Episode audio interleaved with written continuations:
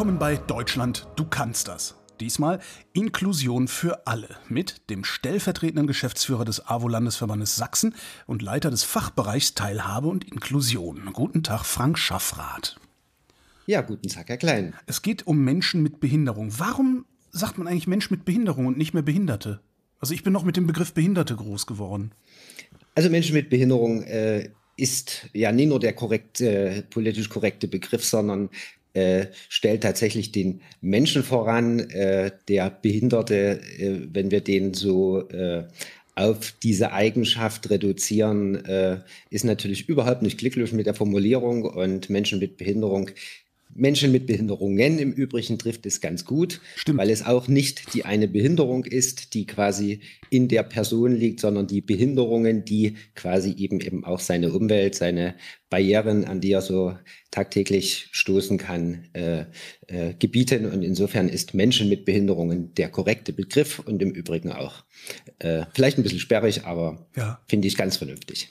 Aber ah, das, das tatsächlich gäbe es die Barrieren in der Umwelt nicht wäre niemand behindert, ne? Das kann man so sehen. Der, der, die Definition von Behinderung ist halt ein gesundheitliches Problem, sei es körperlich, äh, kognitiv, seelisch oder auch eine Sinnesbeeinträchtigung, aber die wird eben nur dann zur Behinderung, wenn es eine Wechselwirkung mit der Umwelt gibt, die den Menschen an der Teilhabe hindert. Ah, Moment mal, also ich, ich, ich habe starkes Übergewicht. Äh, mich, mich hindert auch einiges, also das Übergewicht an der Teilhabe mancher Dinge.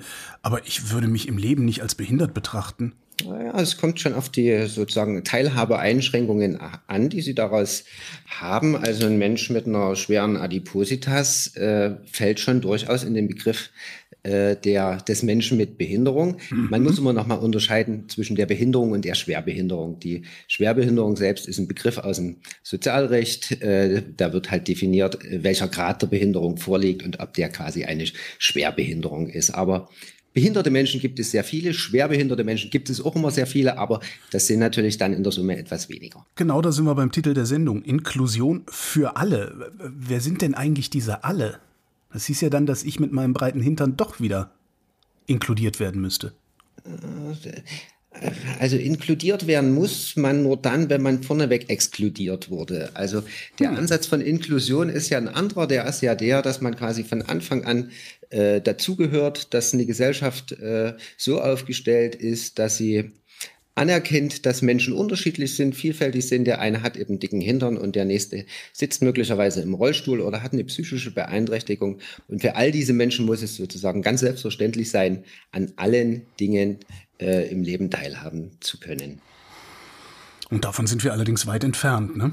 Da sind wir ein ganzes Stück weg, wobei natürlich äh, sich in den letzten Jahren einiges äh, getan hat. Wir haben seit 2009 äh, in Deutschland äh, die Behindertenrechtskonvention in Kraft, die äh, Deutschland Regeln ins Stammbuch schreibt, äh, die mehr sind als nur Fürsorge. So in der Vergangenheit war das ja häufig, kam das aus einem Sozialgesetzbuch und da war das so im Rahmen des Fürsorgesystems muss Deutschland da irgendwas machen.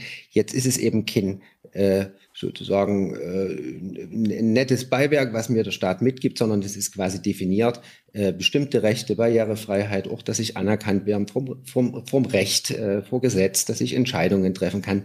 Das ist quasi Menschenrecht und das ist nochmal ein Stück eine andere Dimension und das hat auch in äh, Deutschland das System auch ein Stück schon entwickelt, verändert, mhm. wobei eben zwölf Jahre sind schon eine lange Zeit und Systeme entwickeln sich langsam und das erleben wir auch hier. Aber Ach. die Richtung ist vorgegeben.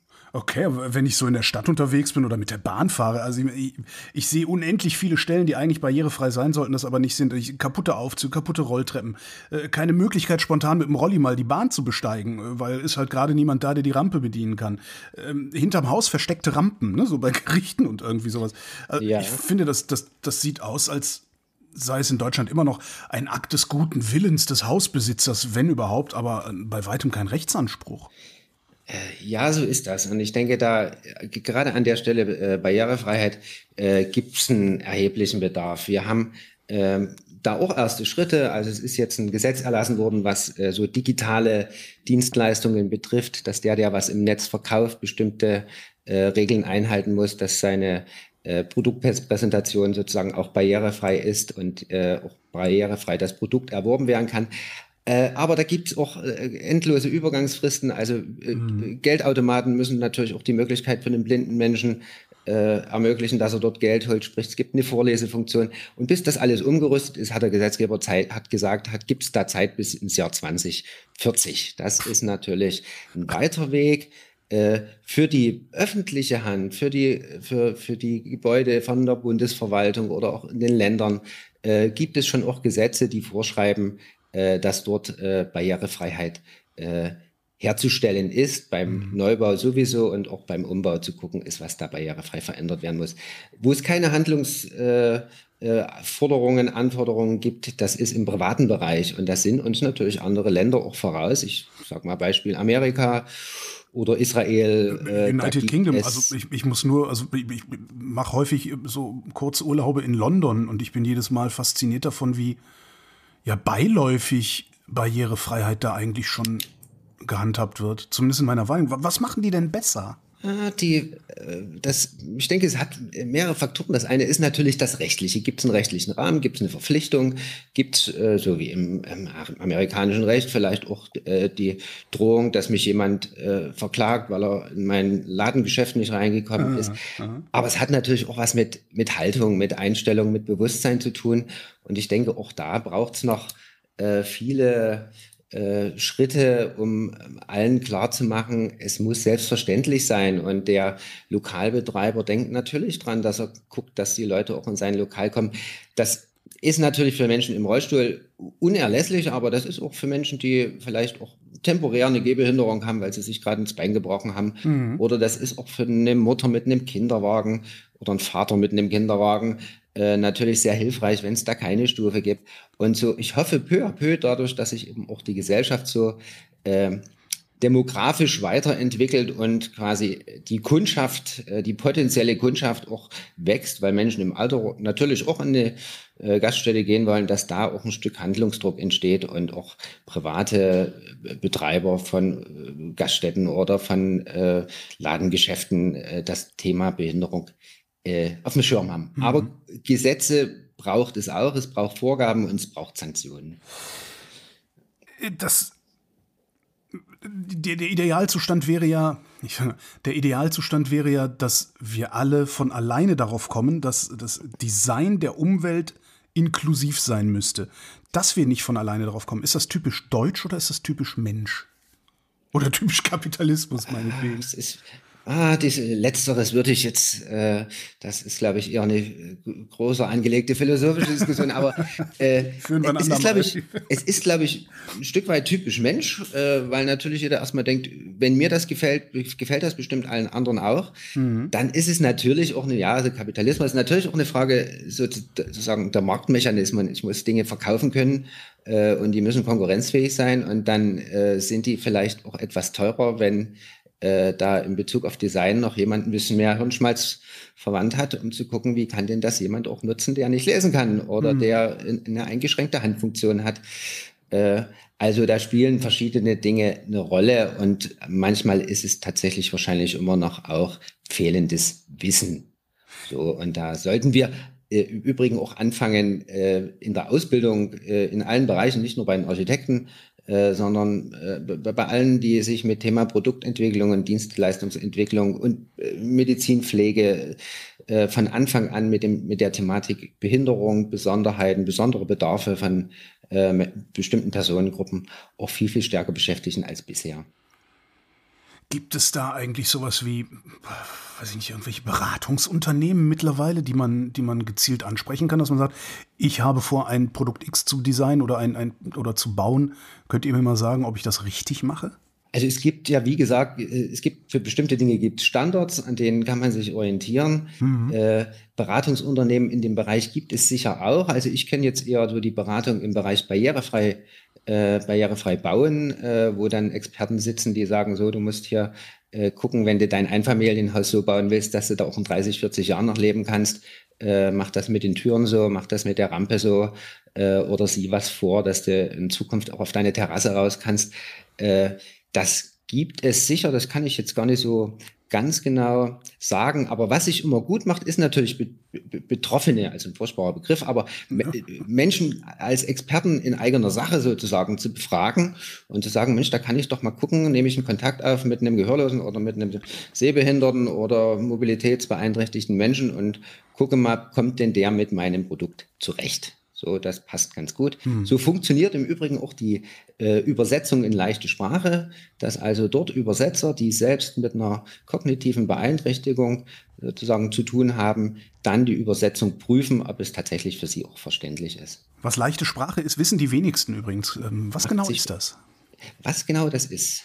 Das ist eine, das ist der Versuch, äh, eine äh, zum Teil ja doch recht äh, komplexe, komplizierte äh, Sprache oder einen Sachverhalt, der sehr komplex äh, in einem Satz versucht wurde, mit mehreren Nebensätzen sozusagen darzustellen, äh, in ja. klaren deutschen Worten, ohne, also ohne Fremdwörter und ohne Schachtelsätze mhm. äh, darzustellen. In der Regel wird auch noch äh, also Symbolik, Piktogramme dazu verwendet, um den Sachverhalt halt äh, darzustellen. Das hat sich mittlerweile entwickelt, gibt es auch Standards dafür.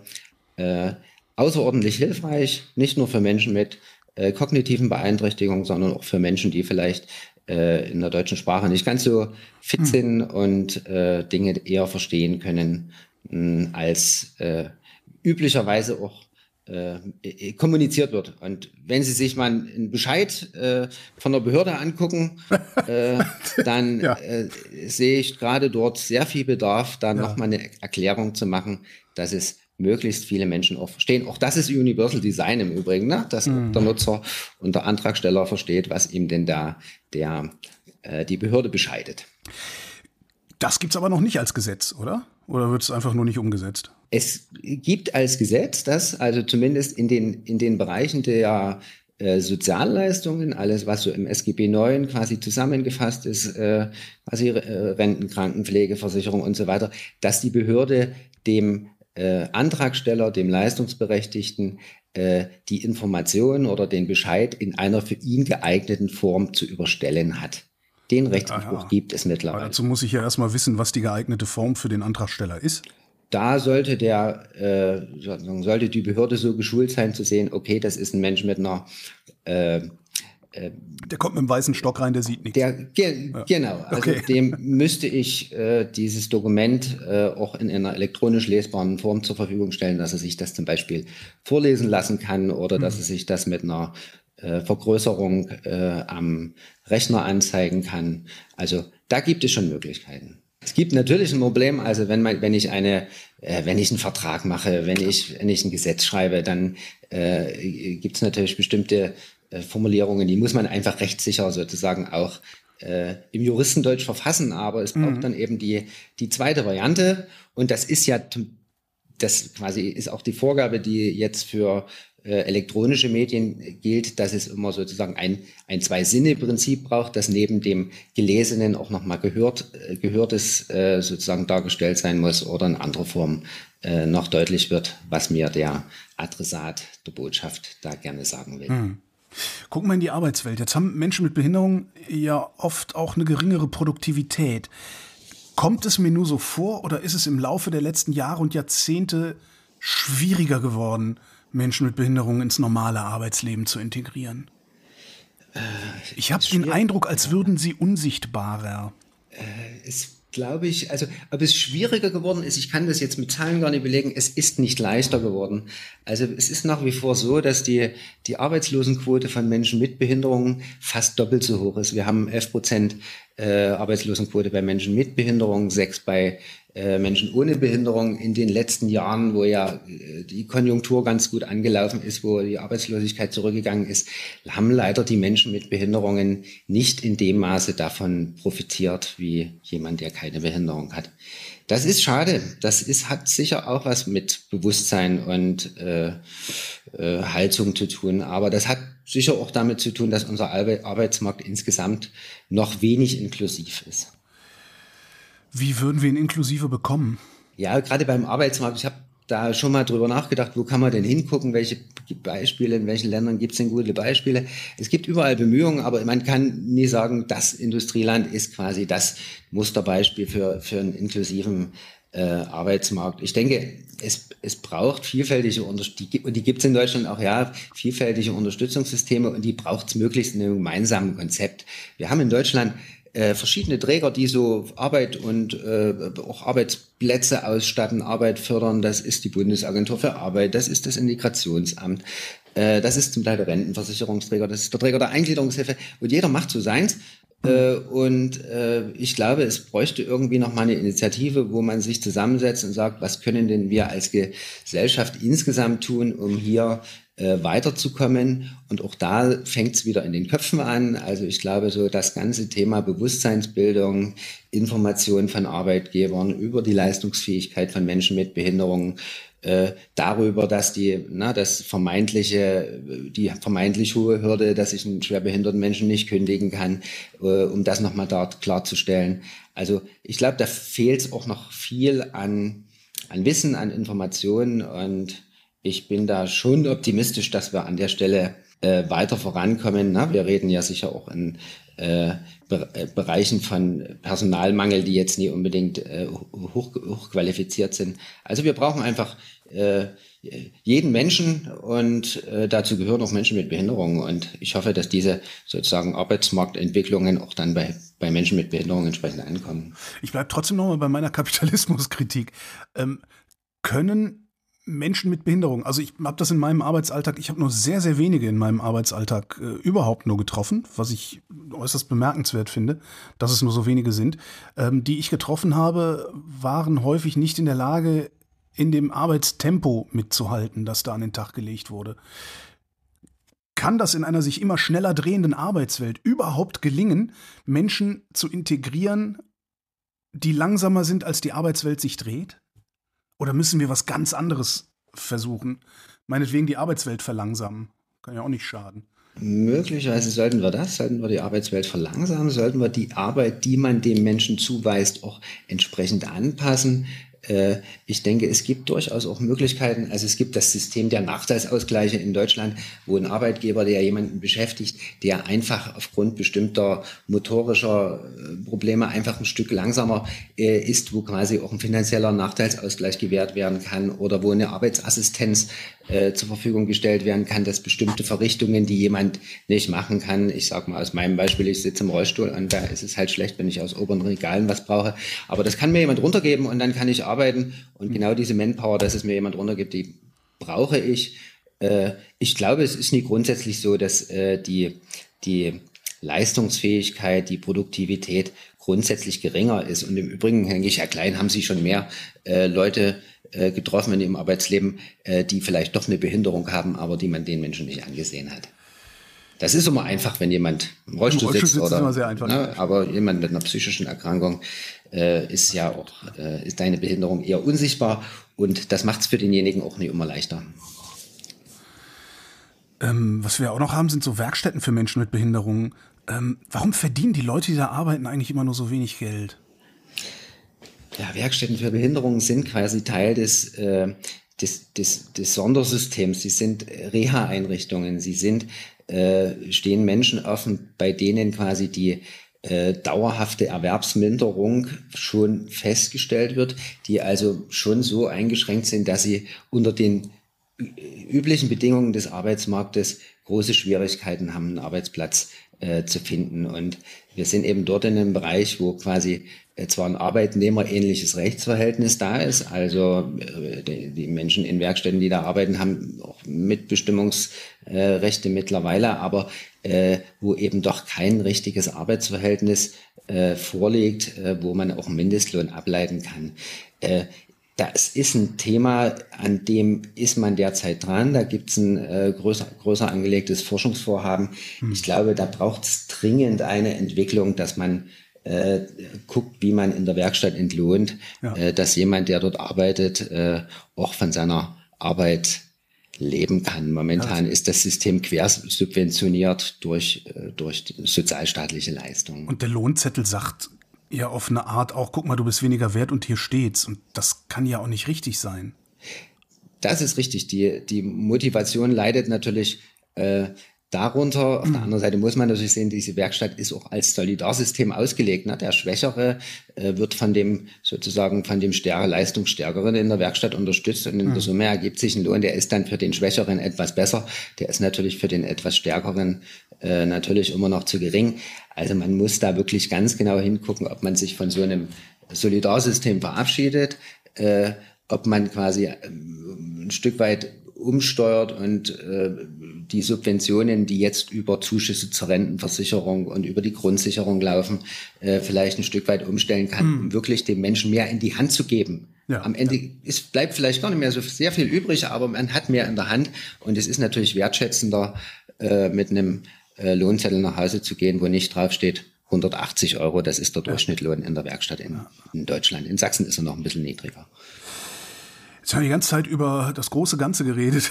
Ähm, Sie machen ja auch ganz normale Arbeit vor Ort. Ähm, wenn, ich jetzt auf mich gucke, also ich, ich bin nicht behindert, ich werde nicht behindert, ähm, mein Hintern ist nicht so breit, dass ich auf gar keinen Stuhl passe.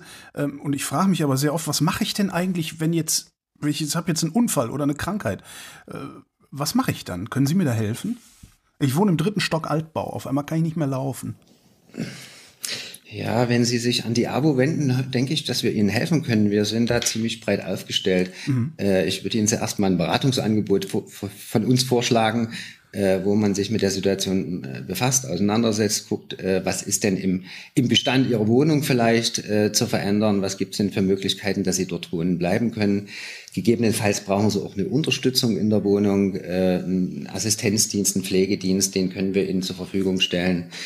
Wir können Sie unterstützen dabei, wenn Sie sich um eine neue Wohnung äh, bemühen müssen oder eine neue Arbeit suchen, weil Sie jetzt vielleicht auch Ihre Arbeit nicht mehr ausführen können. Wir haben da vielfältige Möglichkeiten. Wir sind äh, neben der Beratung dann auch Träger von, von Angeboten zur Unterstützung im Bereich Wohnen.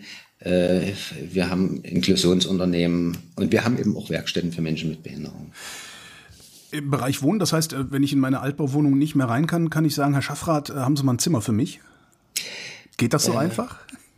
Das können, das können Sie machen, aber äh, Sie werden natürlich äh, erstmal gucken, ob dass Sie so weit wie es geht selbstständig äh, in dem Wohnumfeld zurechtkommen, äh, was dann auch auf Ihre Behinderung angepasst ist. Äh, also ich glaube, bis Sie bei, bei uns in, eine, in sozusagen ein gemeinschaftliches Wohnangebot ziehen, äh, da vergeht schon eine Weile, aber auch das würden wir zur Verfügung stellen, wenn Sie also so eine schwere Behinderung haben, dass Sie wirklich in äh, vielen äh, Tätigkeiten im Alltag Unterstützung brauchen, hätten wir auch Wohnsettings, die dann auch für sie passen können. Aber der Trend geht schon dazu, dass sie doch möglichst, und das äh, ist quasi auch ein Ausfluss aus dieser UN-Behindertenrechtskonvention, äh, niemand kann gezwungen werden, in besonderen Wohnformen zu wohnen. Also das äh, Netz an, an ambulanter Unterstützung muss größer werden und das ist auch bei AWO größer geworden, die Angebote. Aber da haben wir durchaus auch noch Bedarf da unsere Angebote mhm. entsprechend weiterzuentwickeln, so dass wir sie in ihrer Wohnung betreuen können und nie sagen müssen, dann ziehen sie doch bei uns in die betreute Wohnanlage.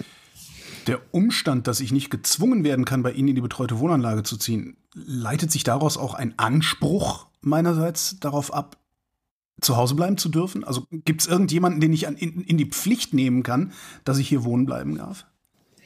Sie haben aus der UN-Behindertenrechtskonvention und auch aus dem Bundesteilhabegesetz, das gibt es jetzt seit 2016, äh, schon äh, das Wunsch- und Wahlrecht, äh, wie Sie leben möchten. Wenn es natürlich die Angebote im, in, ihrem, in Ihrer Kommune nie gibt, dann wird es schwierig. Mhm. Wenn es da keinen Dienst gibt, der Sie da zu Hause betreut, wird es schwierig. Aber in der Großstadt, denke ich, lässt sich das sehr gut äh, einrichten. Das ist natürlich nie immer billiger als, als eine, sozusagen eine, eine klassische Wohnheim.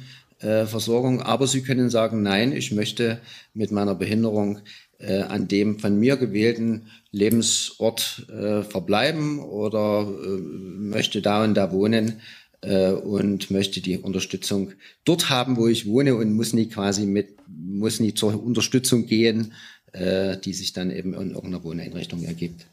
Ich denke gerade, hätten wir Universal Design längst verinnerlicht, würden wir solche Gespräche gar nicht führen, weil überall da, wo gewohnt würde, könnte man auf eine solche Weise wohnen, dass wir uns diese Gedanken nicht mehr machen müssen. Das ist richtig. Wir äh, erleben also ja nicht nur eine Wohn Wohnungsknappheit insgesamt, also Bedarf an bezahlbar, bezahlbarem Wohnraum, sondern wir erleben, erleben auch einen Bedarf an äh, bezahlbarem und äh, lebenslang nutzbarem Wohnraum, also barrierefreiem Wohnraum. Und da äh, da ist auch Politik in der Pflicht äh, zu fördern und zu gucken, äh, wenn Wohnungsbau und Umbau und Modernisierungsprogramme aufgelegt werden, sind denn da die Belange von Menschen mit Behinderung äh, entsprechend berücksichtigt. Die Kommunen können das alleine auch nicht stemmen. Da braucht es auch äh, Unterstützung vom Bund mit, mit Förderprogrammen, um dort weiterzukommen. Da gibt's äh, schon einiges. Da gibt's mittlerweile auch die Möglichkeit,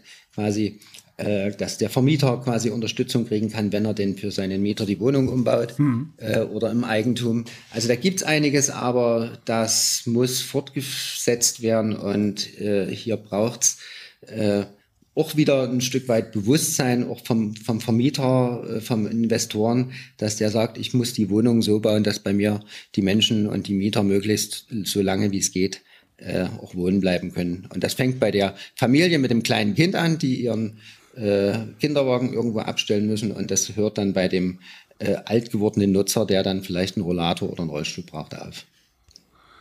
Das klingt nach einem noch sehr weiten Weg.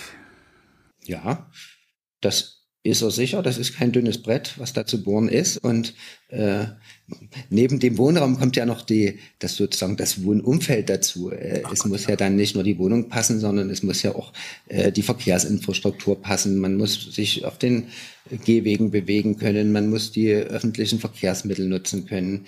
Inklusion heißt auch, dass wir äh, gucken müssen, sind denn Dienste, die es für die Allgemeinheit gibt, auch für Menschen mit Behinderungen nutzbar. Also die mhm. Begegnungsstätte, die Beratungsstelle im, im, im Kiez, in der Kommune. Kann da auch ein Mensch mit Behinderung hingehen? Kommt der da rein? Wird der dort verstanden? Braucht es da vielleicht auch wieder leichte Sprache, um ihm die Angebote zu erklären? Äh, braucht es eine Unterstützung für eine bestimmte Zeit, um ihn dahin zu begleiten, bis er vielleicht auch Ängste abgebaut hat, wenn es jemand mit einer psychischen äh, Beeinträchtigung ist. Also das muss man weiterdenken als das Wohnen. Also es braucht quasi den Blick auf die Kommune und es sind ja auch die Bürger der Kommune und insofern sind da häufig eben auch die Kommunen äh, klar, also nicht häufig, sondern sind klar in der Pflicht im Rahmen der Daseinsfürsorge auch zu gucken, äh, dass die Menschen dort äh, alles nutzen können, was es da so gibt. Das klingt fast, als sei das Brett zu dick, um es jemals wirklich durchbohrt zu bekommen.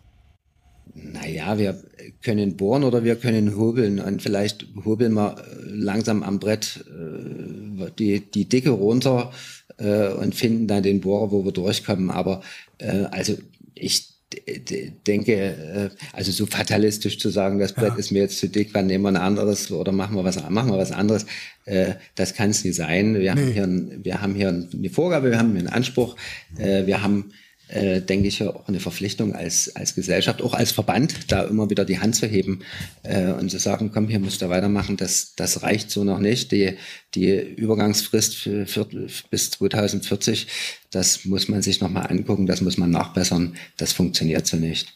Schließlich reden wir über Menschen. So ist es. Und wir reden über Menschen, die jetzt quasi, wenn sie jetzt im, im äh, 21. Jahrhundert geboren wären, äh, natürlich auch ein ganz anderes Bewusstsein haben, äh, in dieser Gesellschaft leben zu wollen, als zu einer Zeit, wo es vielleicht normal war. Da wurde ich äh, ausgegrenzt, da habe ich ja im, am Rande der Stadt in meiner Wohnstätte gelebt und das hat keiner hinterfragt. Äh, das hat sich ein Stück weit geändert. Das sehen wir auch bei Eltern von, von Menschen mit Behinderungen, die natürlich auch jetzt äh, dann ein ganzes Stück selbstbewusster äh, damit umgehen und sagen, ja, auch mein Kind muss die gleichen Chancen haben. Das soll in äh, eine Schule gehen mit nicht behinderten Menschen. Das soll nicht schon im Kindergarten äh, separiert werden und das soll auch irgendwann mal äh, arbeiten können, ohne dass es dann ein Sondersystem braucht. Mit so wenigen Worten haben Sie es geschafft, mir doch dann wieder Hoffnung zu machen. Frank Schaffrath, vielen Dank. Bitte gerne, Herr Klein.